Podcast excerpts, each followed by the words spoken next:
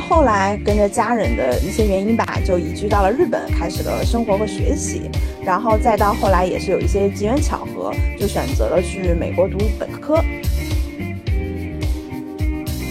当时的这个就是 AKB 四十八的经纪公司就邀请我们去看他们的这个选拔总选举。然后我记得当时是，呃，在那个会场，从早上九点半，真的就是坐了十二个小时，到晚上晚上九点半，然后看了一百二十个小姐姐们，每个人就是单独会出场进行一些才艺的这种展示。有到印度出差二十几天，然后当时的确能感觉到印度这个国家是一个贫富差距真的非常大，然后好的小区呢可以媲美呃国内这样，但是坏的这样的一些居住环境是属于完完全全和垃圾生活在一起的。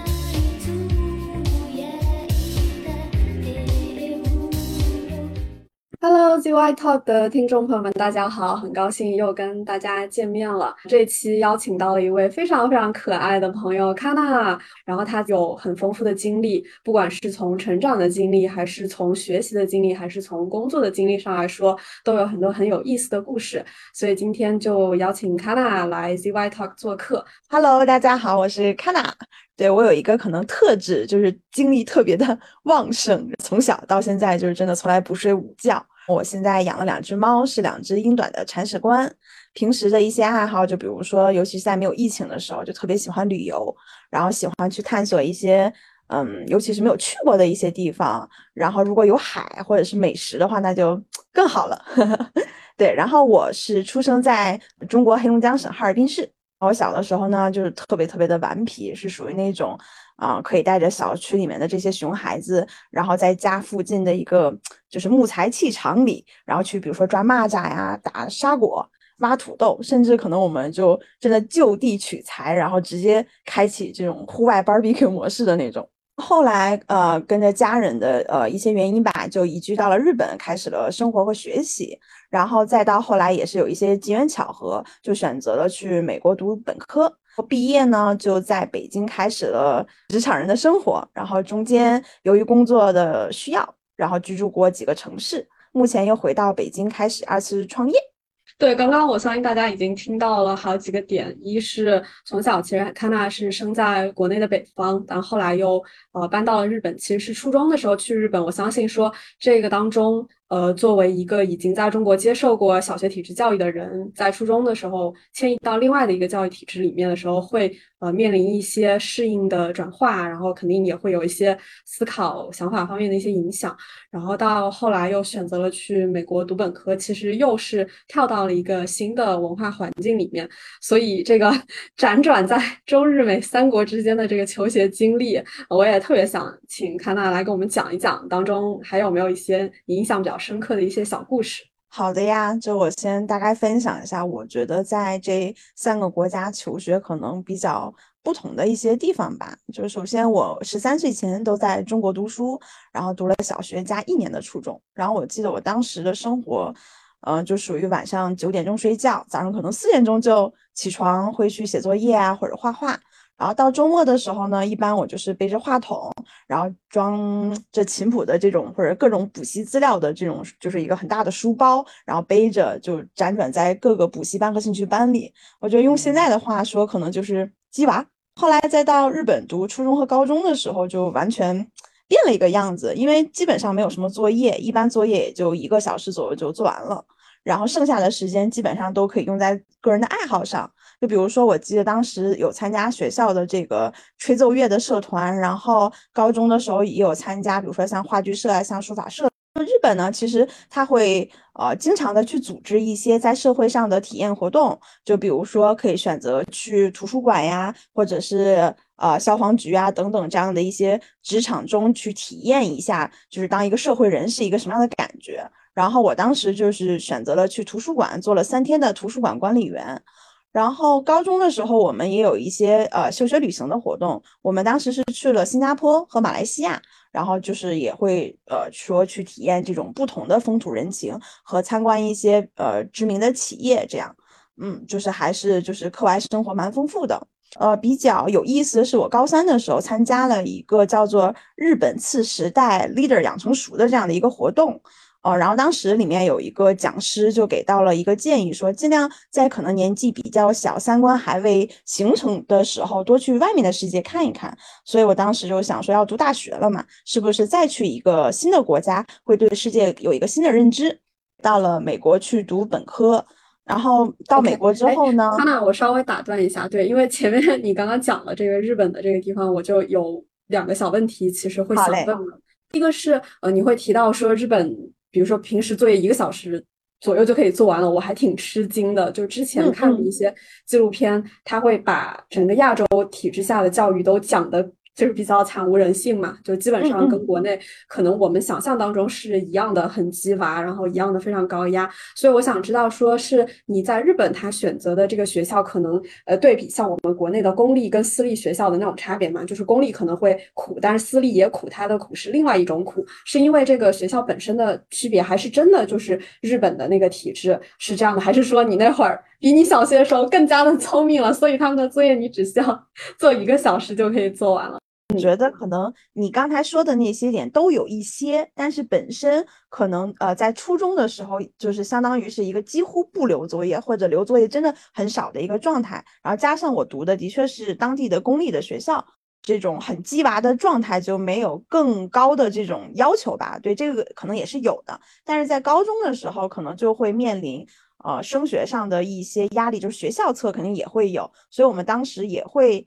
呃，就是学校组织，比如说在呃早上的第一堂课之前，然后可能会去补习个一点五小时，由学校的老师就公开的，就不是以收费形式啊，就是这种纯是为了帮助大家能有一个更好的升学，然后很就是这种免费的在学校去会去组织这样的一些补习也是有的。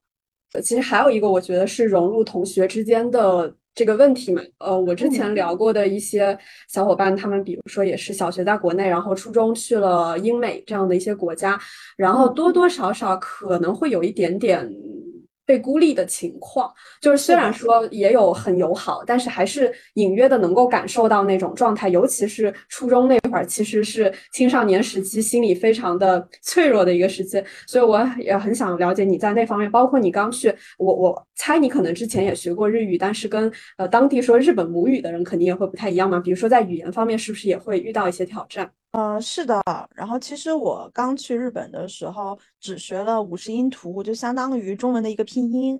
对，所以在当时那个状态下，然后我读的又是公立呃学校，所以基本上学校里面是没有外国人的一个状态。其实我觉得我最苦的不是说语言上的不通，而是可能作为呃自己是中国人的这样的一个身份，尤其在可能我去的那个时候，中国的整个国家的实力不是特别强的时候。会发生一些可能所谓的这种校园的，嗯，霸凌的这样的一些事情吧。对，所以我会经常，呃，跟小伙伴们就会有一些，嗯，争吵。比如说，就是对于，呃，近期新闻上，比如说有报道说中国的留学生在东京哪里哪里，可能就是有一些，呃，不好的一些行为的时候，我第二天去学校的时候，大家就会用一个很。异样的眼光看我，就会指指点点说：“哎，他就是从中国来的，所以他们国家就不好或怎样。”我就很想去跟他们进行辩论，对吧？就想说，那一个人他做错了事情，不代表那一个国家的人都是这个样子的，对。所以在这样的一些事情上，反而会有一些难过的时候，对。哎，我在想说，这些事情是不是？在一定程度上，其实也挺影响你的人生观、价值观各种。我记得我们之前好像是讲到一种策略吧，呃，然后当时你回了一句话说，我们现在做很多的品牌，想要走到国际上，就是要堂堂正正的用，比如说国际通用的一些惯例去去做事情，然后把它做的就是符合所有的文化背景里面的一些接受，而不是要用一些小的伎俩，这样会让人看不起。所以是。对对对，就让我想到了这个点，所以你刚刚说那个，我觉得应该是有一些种子跟一些影响在的。接着说一下吧，然后选择去美国读大学，我觉得确实也是非常正确的，不用继续再。待在亚洲的这个体制里面，虽然说它也很好啊，可以去看一下不同的世界。嗯，然后我觉得去美国读书一下子就卷回了，好像像小时候就很鸡娃的那种状态。因为美国的本科其实压力非常大，我对比可能国内的大学，可能就是大家好像上大学一下子解放了，反而那边是突然又回到了这种就是很学术的这种压力的环境里。然后由于我又读的是可能文科，然后我当时的整个人的感觉就是有写不完的 paper 和 essay。但是呢，就是我自己的一个个人的一个这种性格吧，就是非常喜欢就是搞事情。我当时就参加了，就是在美国有一个叫中美大学生电影联盟的一个组织，组织小伙伴，然后去拍一些，比如说微电影啊，然后包括当时还特意从波士顿跑去纽约，协助主办方去呃举办这个纽约中国电影节，对，然后而且还办了两届，对，所以我就是整个在美国的这个生活其实还是特别的丰富多彩。虽然那个期间非常的忙，非常的累，但是结合你自己喜欢搞事情的这个 性格，应该对于你来说就是正好踩在了你的点子上。其实回过头来看，我觉得当中我能想象，肯定也会有很多起伏嘛。我也会有一些画面，比如说你前面提到的，你怎么样在日本的教室里面和你的。同学们据理力争，然后我又想象说你忙忙碌碌的那个身影，就是在那边协办一个电影节，就大型活动。我知道都是台前看起来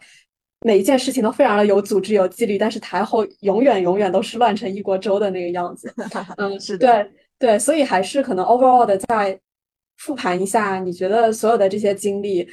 对比起说，如果你只是一路在国内长大的话，它在你的价值观和你的对工作和生活的这个看法的形成上面产生的影响会是什么？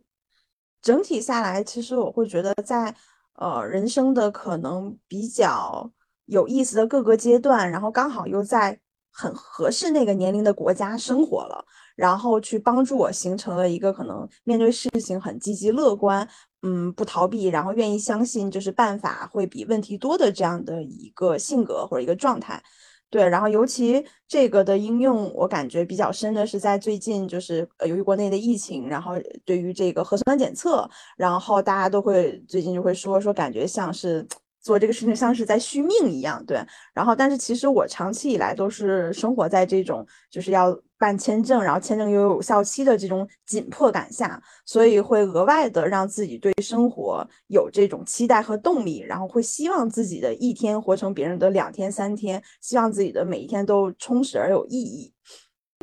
一直要考虑各种各样的有效期，然后要面临各种各样的规则，其实有时候有些无奈，但是因为你要。一直，比如说在国际之间去穿梭，有时候不得不去面对这些规则的时候，你就会学会如何跟他们和平相处，是吧？是的，是的。那我们继续再再讲一下美国吧，因为你刚刚有提到说办电影节呀什么的，所以你当时学的是跟电影相关的专业吗？还是你学的什么样的专业？然后，呃，为什么选它，以及它在后来的你的求职的经历里面产生的一些影响？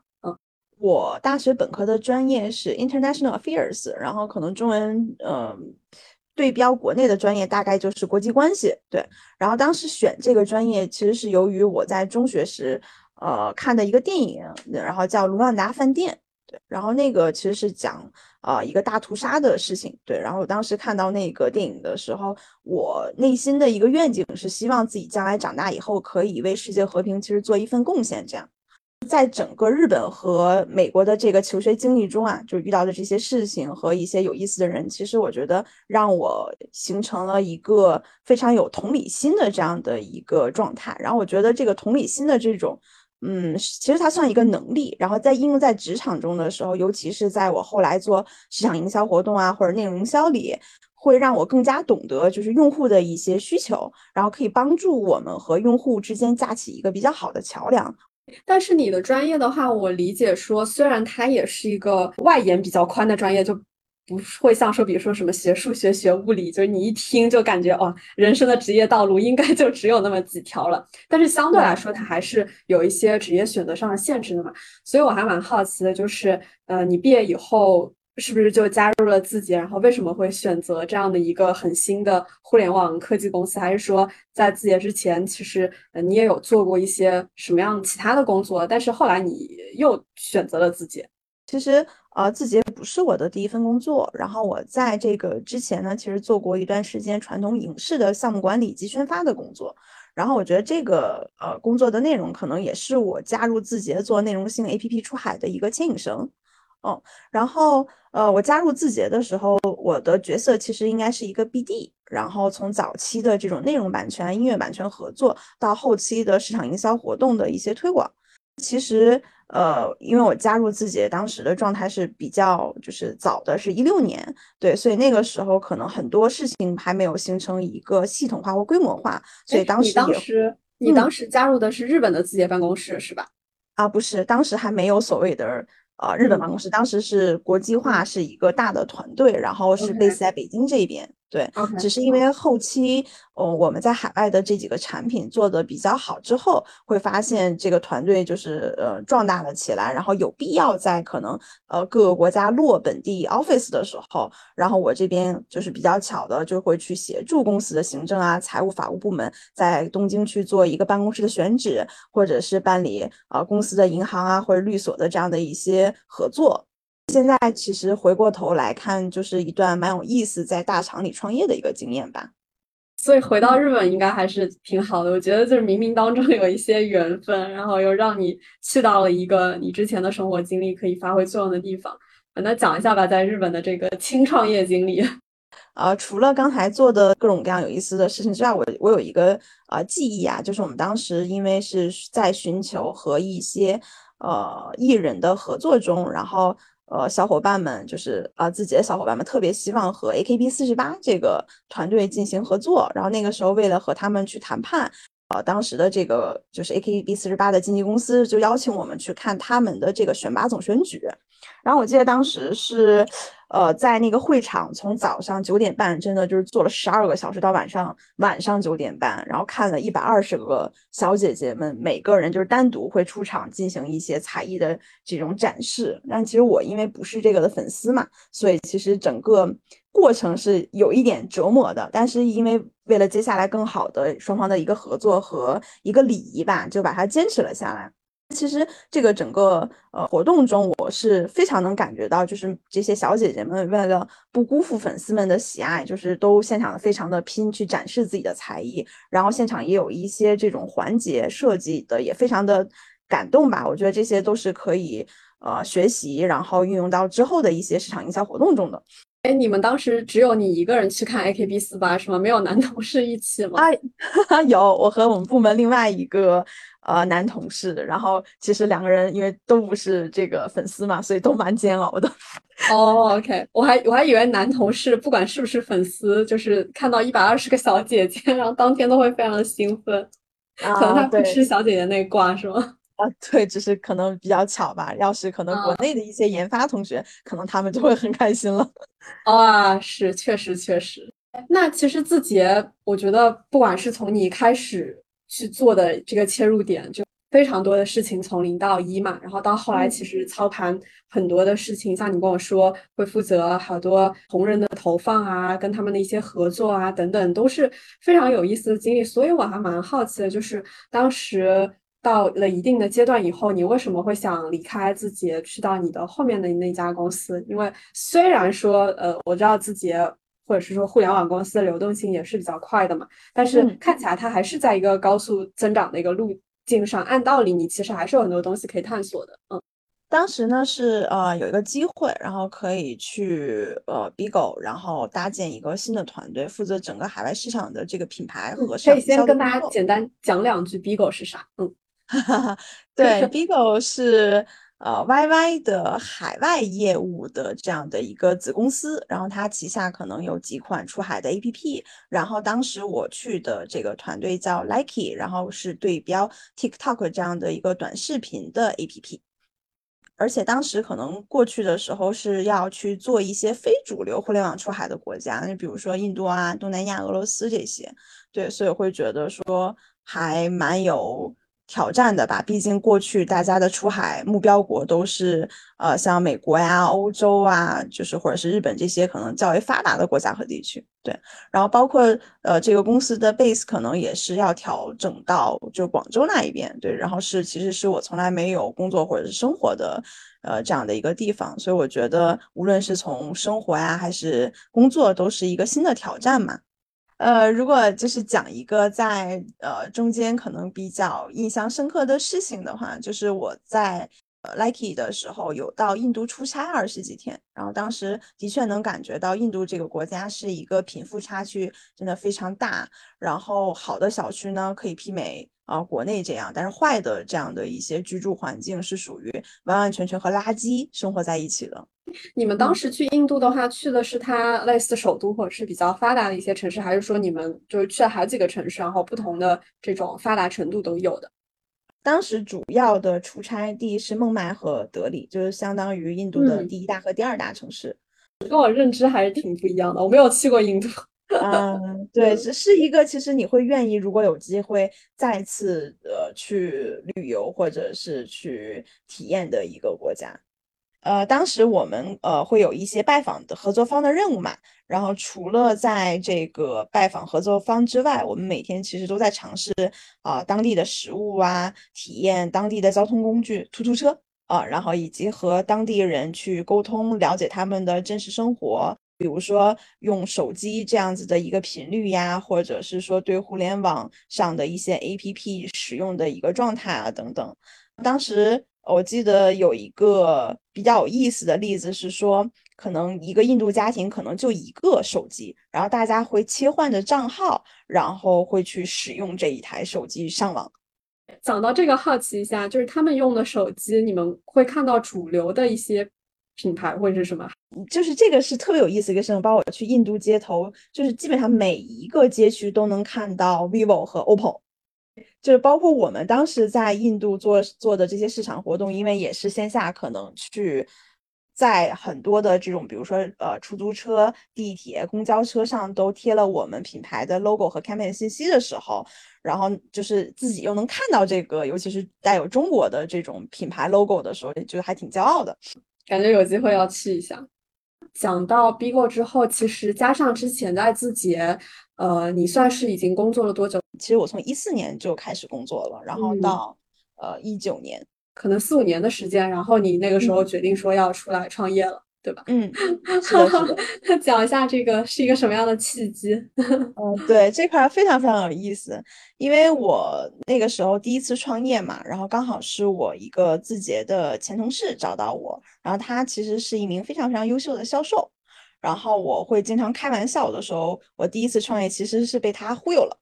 他特别擅长去捕捉可能。对面的人的一些特质，然后以及可能会用对面这个人的一些兴趣或爱好，呃，打开和他的这样的一个距离。对，然后以及当时我会觉得，嗯，我和他是属于呃，从业务能力包括性格上都会比较互补的一个状态，所以就选择了和他一起创业。对，然后当时的一个创业方向呢，是做为中国出海企业提供海外市场营销服务的这样的一个 agency。这也刚好可以运用到我前两段可能在大厂出海的这样的一个经验，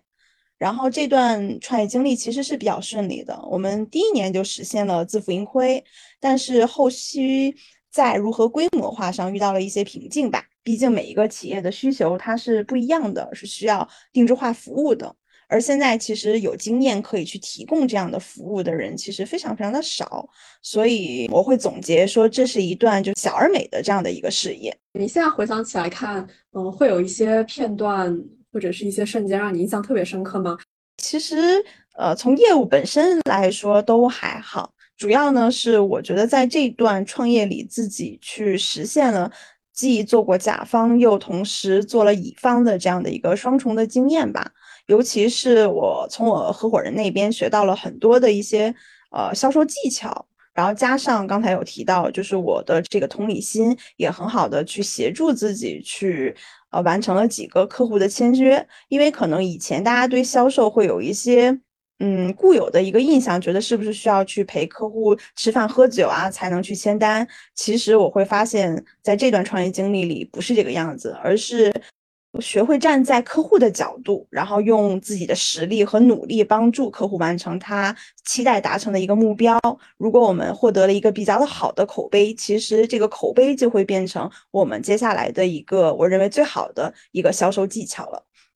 再插一个小题外话，是我突然想到的，呃，我之前一个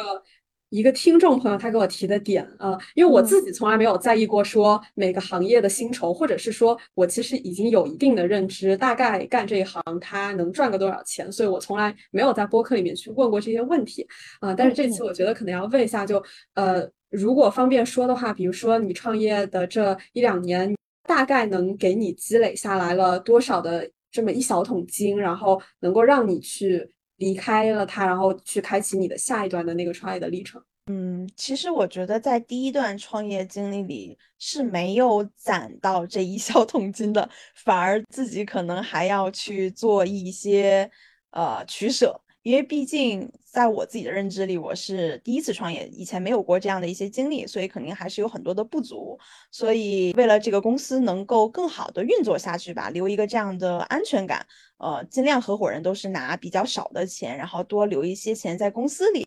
嗯，是一个这样子的状态。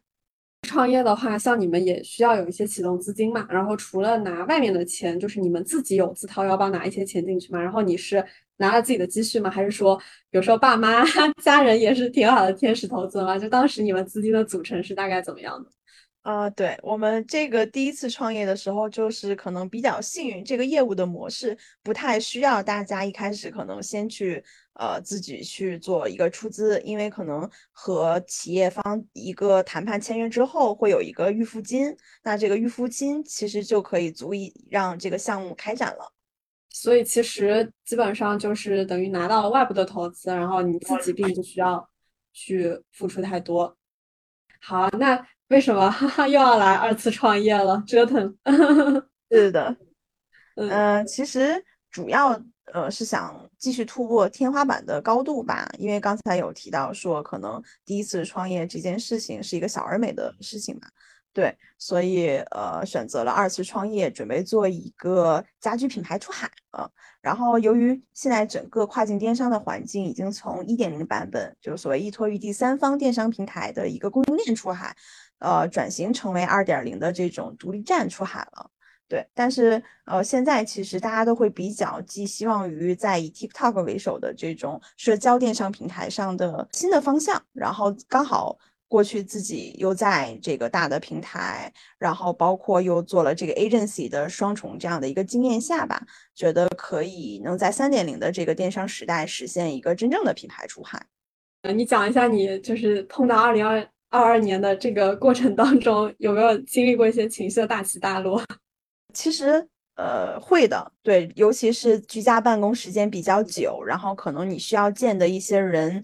最好当然是要见面沟通嘛，但是由于不能，比如说出差去到一些城市，只能线上去沟通，可能达不到预期的一个效果，然后可能结果就不会那么的呃达到预期，就会就是比较有挫败感吧。对，按道理大家就是直觉上觉得说你要做跨境啊，做品牌做出海，包括家居相关的供应链，可能都是偏南方、广东、福建，就可能这一边会比较多。然后为什么会选择选择在北京？呃，也不是选择在在北京吧，应该说就是刚好一直生活在北京，然后北京算是自己的一个大本营，所有的可能人脉啊，一些资源都在这边。对，当然了，就是呃，我也理解说在北京呃是没有办法就是完成全部的这个工作的嘛。对，然后包括我其实现在的其中一个合伙人也在上海。对，然后但是呃，我觉得就是没有办法的办法，就是 也是只能居家办公，然后在这件事情上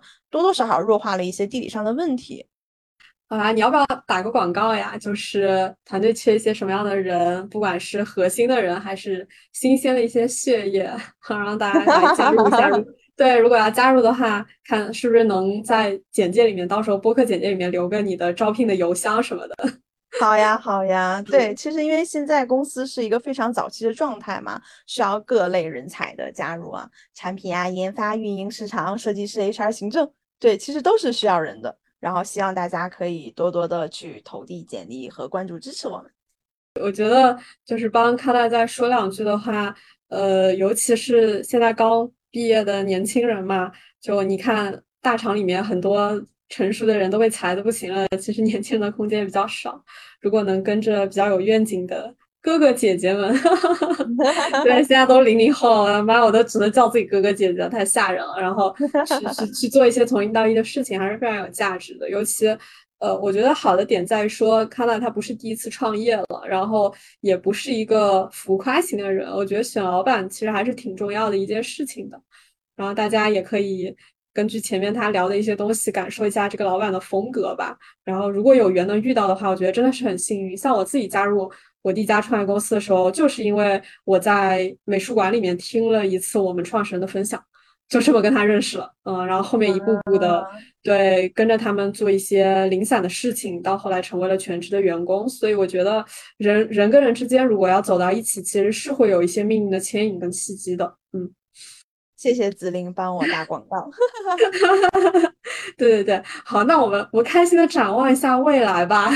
想一下，对，如果是十年以后，你你自己理想中的生活，你会希望自己是一个什么样的状态？嗯嗯，对，其实。呃，首先肯定是和大家一样，会希望疫情尽快的结束，这样的话就可以去呃很多国家在开启旅游这件事情，对吧？在很多的呃世界的角落里留下自己的足迹。然后，当然在事业上的话，也会希望我们的产品能出现在嗯各个家庭中，呃，用我们的产品去传递一个温度，去为用户提供一个价值。嗯，是不是太官方了？没有没有，我觉得这个特别好。你这个再稍微加工润色一下，写到你的品牌故事里面吧。你们的使命愿景，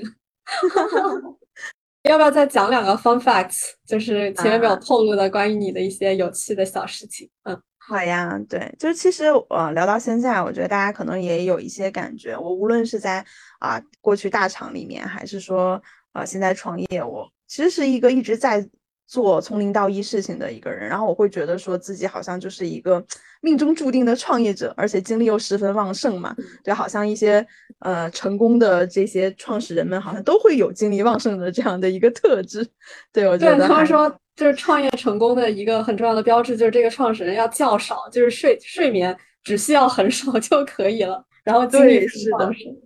是的，是的，然后自己本身是一个就是希望团队。呃，工作起来会非常有效率的这样的一个 leader，所以我也会定期组织小伙伴们去啊展开一些娱乐活动，就比如说我们会经常在就是公司午休的时候玩阿瓦隆啊，或者是呃可以周末组织，比如说德州扑克，或者是带着小伙伴们去看脱口秀啊等等，嗯，就是希望大家可以就是玩的时候就好好玩，工作的时候就认真工作，对，然后非常期待。有志同道合的小伙伴可以加入我们的团队。行，那我们今天谢谢卡娜，也特别期待你未来。我们看，比如说一年、两年之后，呃，看你新的公司发展的什么样，到时候可以再回来，我们又再聊一聊这一两年之间的一些变化。好的呀，期待和子林再次开启这样有意思的对话。好好，那我们今天这期节目就到这里，谢谢大家。哎，谢谢大家，再见。感谢大家的收听，本期。如果你想要了解更多的内容，可以在 Apple Podcast 或是喜马拉雅或是小宇宙搜索 Y Talk 关注我们，也可以在微信搜索 Y Talk 一百关注我们的微信公众号，里面会有更多关于播客的视觉性的资料。那么也欢迎你，如果觉得播客内容有用的话，把它推荐给身边的朋友，或是点赞、关注、订阅、留言。你的支持会是我们把播客继续做下去的最大的动力。谢谢大家。